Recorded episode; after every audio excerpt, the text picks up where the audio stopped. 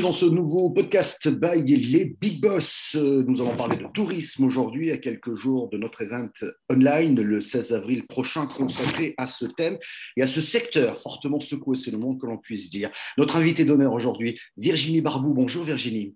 Bonjour Michel. Euh, vous êtes la directrice générale adjointe euh, de, Best Western et Hôtel Resorts France. On va peut-être commencer par présenter un petit peu le groupe, le nombre d'hôtels. Que, représentez-vous finalement? Oui, alors avec plaisir, on est un groupe hôtelier euh, sous forme de, coopérative, c'est-à-dire que l'ensemble de nos hôtels sont, indépendants.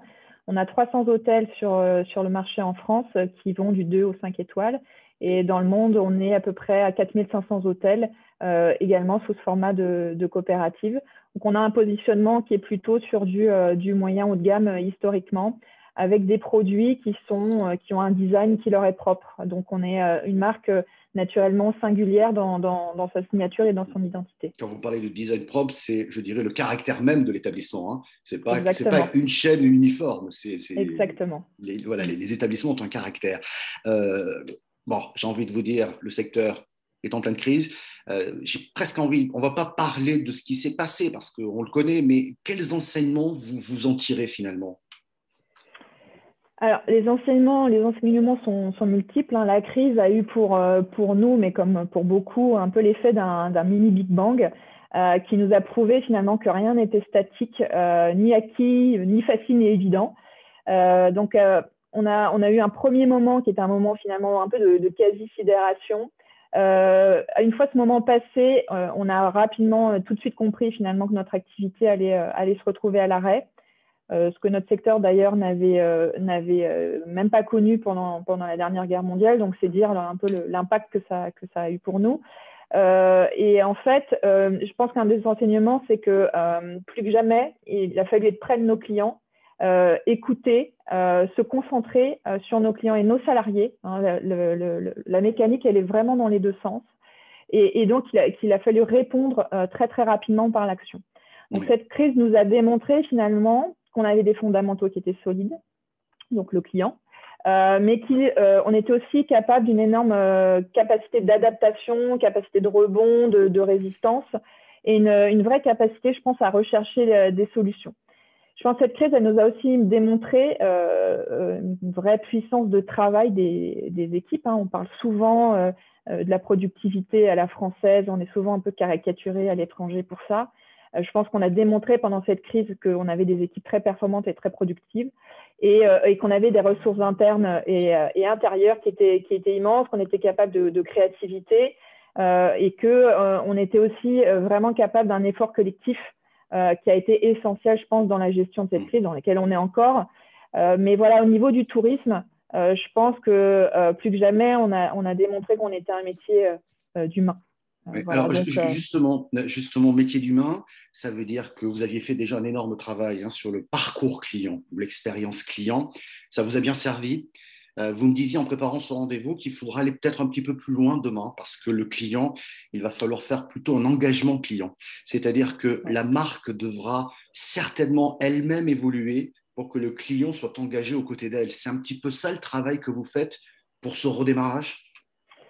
Oui, alors euh, il y a quelques années, euh, la stratégie d'entreprise comme, la nôtre était de vendre un produit. Hein. donc dans l'hôtellerie, on vendait de la nuitée, on vendait un bon lit, une douche, un bon rapport qualité-prix. Euh, c'était un peu la base de la pyramide de, Maslow. Euh, et puis, on s'est fait disrupter au niveau de notre distribution euh, via les plateformes technologiques. Et, et, du coup, on a entrepris une démarche de transformation de nos établissements en lieu de vie pour compenser un peu cette, disruption. Alors, ce n'est pas forcément aussi linéaire que ça, mais il y a quand même des, événements qui se sont enchaînés un peu comme ça. Et donc là, on a une stratégie de mettre en place une, une, stratégie d'expérience client, de vendre de l'usage à nos clients euh, et c'est là vraiment où on était, je pense, la majorité d'entre nous un peu arrêtés. Euh, en tout cas, on était au moment où la Covid est arrivée. Et, euh, et, la crise a, a, permis une accélération du digital sur l'ensemble des industries. Alors, dans notre industrie, le digital était déjà bien présent. On avait quand même, auprès d'une certaine, certaine, typologie de clientèle, un peu du mal à aller les capter par le digital. Là, on a gagné cinq ans, hein, clairement, avec cette crise. Euh, mais je pense que demain, cette stratégie d'expérience, euh, même on est déjà en train de glisser euh, vers une stratégie d'engagement que j'appelle d'engagement client, donc qui était déjà un petit peu là, mais là qui va s'installer, c'est-à-dire qu'on va être dans une, optique de donner du sens dans, au niveau de notre offre à nos clients. Ce qu'on va devoir leur proposer devra avoir un sens pour eux. Et donc petit à petit, cette transformation digitale qu'on a, vécue va laisser place à une transformation, je pense, sociétale. les valeurs des entreprises seront un argument de, choix pour, les clients. Euh, les clients, ils vont, avoir besoin euh, de sentir et de mesurer l'engagement que les marques euh, prennent, vont, vont, avoir besoin de connaître les valeurs de la marque. Et ce sera, pour, à mon avis, un argument de choix et un argument déterminant demain dans le parcours d'achat du client. Ouais. Ce qui veut dire aussi qu'il va falloir peut-être travailler différemment les réseaux sociaux pour justement bien démontrer l'engagement de votre marque, peut-être communiquer autrement, peut-être les utiliser autrement, peut-être installer de nouvelles briques technologiques pour pouvoir tout simplement garder ce lien. Parce que là, on est plus sur un lien, je dirais presque, euh, j'ai envie de dire euh, euh, humain, quoi. Enfin, émotionnel, affectif. Émotionnel. Hein. absolument. On rentre dans l'air de l'émotion, on rentre dans l'air de l'empathie.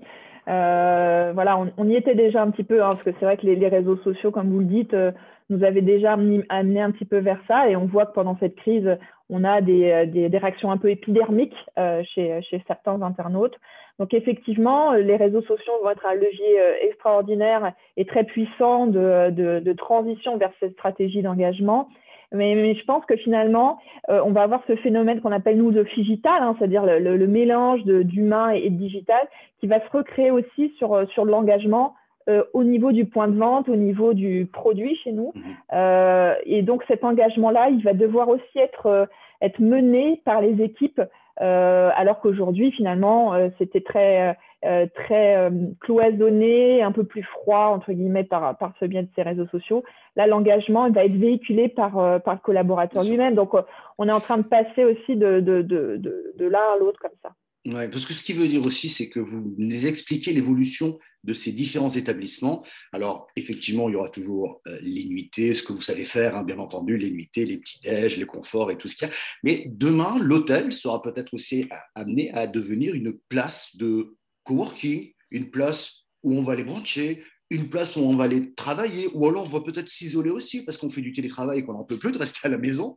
Enfin, un lieu de vie finalement beaucoup plus global que euh, oui, exactement. Alors, un, lieu de vie plus global, un lieu de vie plus local aussi, je dirais, parce que euh, euh, finalement, euh, on voit qu'on que des produits hybrides émergeaient déjà avant, avant la crise, euh, mais que finalement, aujourd'hui, c'est le rapport au temps, le rapport à l'espace qui a beaucoup changé. On va consommer à l'heure, on va consommer à la demi-journée, on consomme à la journée. Alors, sur un produit comme l'hôtellerie, c'est quand même assez nouveau. Hein. C'est-à-dire qu'il y a, y a d'autres industries qui sont déjà dans cette logique euh, très court-termiste. Forcément, l'hôtellerie, on parlait déjà de nuitée ou de séjour.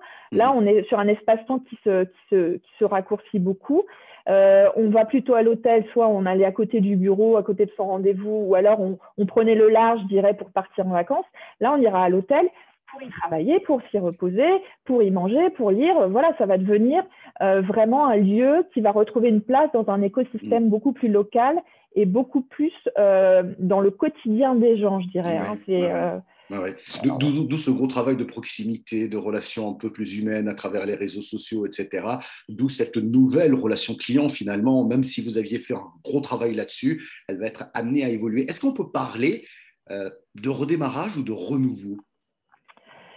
Alors, euh, j'aime beaucoup. Euh, j'aime, je sais que, enfin, je, suis persuadée qu'on est à l'aube finalement d'un nouveau départ. On entend beaucoup parler de, de new normal.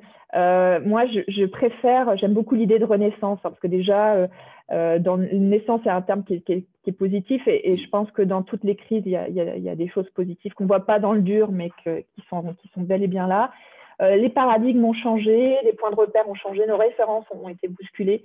Donc, je pense qu'il y a un moment, il y a un point de rupture, un point de bascule, et que la renaissance est un terme qui correspond mieux.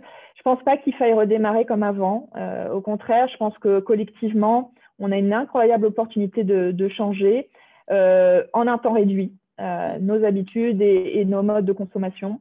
et que voilà, on a un rôle à jouer, nous, dans le tourisme aussi, dans cette transformation-là, dans, cette renaissance-là, et qu'il faut qu'on revoie nos modèles, qu'on les améliore et qu'on aille vers justement une consommation plus, plus durable.